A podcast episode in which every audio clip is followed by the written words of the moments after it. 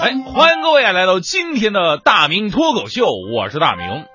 呃，今天呢，我们将会说到很多活雷锋的故事。呃，在自己很受感动的同时呢，其实对每个人也是一种熏陶和激励。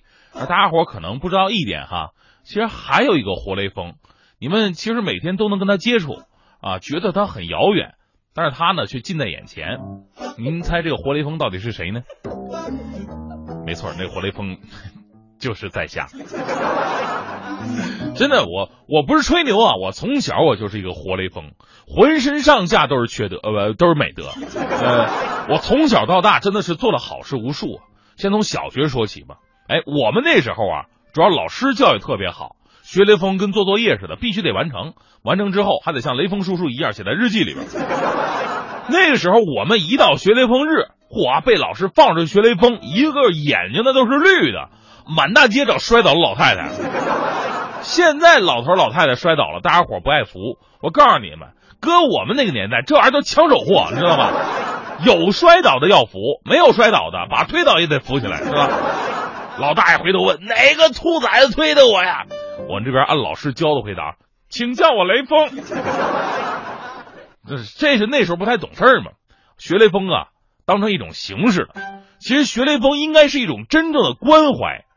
真正的去关怀别人，才能发现别人需要什么，然后再去帮助他们。上到中学，有了晚自习，大家伙都知道啊。呃，晚自习最痛苦的是什么？就是在人生理上最饥饿的时候，你得坐着学习。我至今认为这是一种反人类的做法。不仅学生痛苦，老师也特别痛苦。我们起码是坐了一整天，老师人家是站了一整天，跟我们一样饥肠辘辘。课间垫吧那几个包子根本就不好使。我是看在眼里，疼在心上。我心生一计，吾有画饼充饥，今有望文止渴。有一次晚自习嘛，上半堂考诗词填空，我一看题，再看看我们饥饿的老师，于是我怀着悲天悯人的心写下了答案：床前明月光。下一句填鸭血粉丝汤，人比黄花瘦。下一句犹记红烧肉，君问归期未有期。下一句红烧茄子油焖鸡，秋高冬离采桑菊。下一句犹记那盆水煮鱼。一枝梨花压海棠，青椒干煸溜肥肠。曾经沧海难为水，鱼香肉丝配鸡腿。相见时难别亦难，清蒸螃蟹别放盐。在天愿作比翼鸟，今天就要吃水饺。问君能有几多愁？孜然铁板烤肥牛。天若有情天亦老，我请老师吃烧烤。人生若只初相见，一碗加州牛肉面。我劝天公重抖擞，煎饼果子配鸡柳。众里寻他千百度，蓦然回首，肉被馍夹住。写完交卷了，晚自习下半堂课，我们老师批卷，我们在那自习，我就看着老师翻着卷子翻着卷子，手突然停止了，然后开始颤抖，再然后咽了口唾沫，再再然后说了一句：“同学们，今天就先到这儿吧，放学。”你说说我，我不仅激励了老师，还解放了同学，我是不是个活雷锋？到了大学的时候啊，我仍然践行着做好人、办好事的雷锋精神，尊老爱幼，帮助同学。也许举手之劳就可以帮助一个人重获新生。真的，别觉得我说的大着，真的是这样。那是二零零二年的第一场雪，比二零零一年来的更晚一些。我在学校的湖边散步，就看见一对情侣坐在湖边看风景，一会儿就起风了。男的就对女孩悄悄的说：“天冷了，我能抱你吗？”女孩害羞的看了他一眼，说：“我不冷。”哎呀，你说这这，哎呀！当时我分明是看到了男孩那落寞的眼神，我心中感慨一句：“问世间情为何物啊！”接下来我飞起一脚，把那女孩踹湖里边去了，然后扭头飞奔，头也不回。唉。前不久听说他们已经怀上第二胎，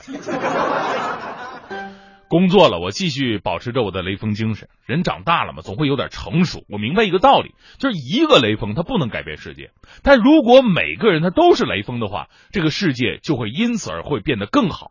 所以呢，我不仅要学雷锋，我还要号召所有的人一同学雷锋。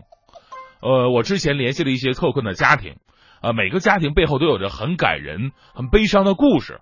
他们也有和我们一样的需求，但生活所迫嘛，别说梦想了，就连现实的温饱问题解决起来都很麻烦。这个时候，我多年培养的学雷锋素养就迸发出来。我是我们办公室第一个带头捐款的，而且号召大家跟我一起捐款。大家伙十分感动，就问我大明捐多少合适啊？反正我说我是捐了一千，你们随便哈。大家伙觉得我一个新来的都捐一千，他们能少捐吗？每个人都捐一千。最后收款的人问我：“哎，大明，你不是就捐五十吗？你怎么说自己捐一千呢？”我说：“废话啊！我不说捐一千，你哪来这么多捐款呢？对不对？把那五十块钱还我吧。这就是模范带头作用。正所谓嘛，学无止境啊！我觉得我还是有很多进步空间的，我得继续向各位学习。生活当中。”你帮我，你帮我是一件非常快乐的。不对，你帮我啊，对你帮我，我帮你是一件特别快乐的事情。呃，说到这里呢，其实，在我的心里，我也一直寻觅着一位有爱心的司机。在这里，我要特别特别的感谢他。如果这位司机朋友您能听到我的节目，希望能让我当面感谢您，因为您帮助了我。事情的经过是这样的。那天晚上吧，我跟黄欢，我们两个加完班回家，我就送他。一路上我就特别想跟欢欢再次表白，但是大家伙都知道啊，上次我用刀划胳膊都没好使，这次我也完全没有什么主意，怎么办？就在我踌躇的时候，我俩过马路，有一辆开着奥迪 A 六的司机居然闯了红灯，轰着油门，闪着远光灯，直奔欢欢就过来了。这个时候，欢欢吓得花容失色呀！人生当中，他第一次主动挂了我的胳膊，我趁机搂着他，我就跑了过马路。这是我想干了一年而没敢干的事儿。要不是这位司机，我能干成吗？在这里，我要感谢那位开奥迪 A 六的司机师傅，你是一个真正有爱心的人。为了让我们两个在一起，居然故意闯了红灯。真是雷锋啊！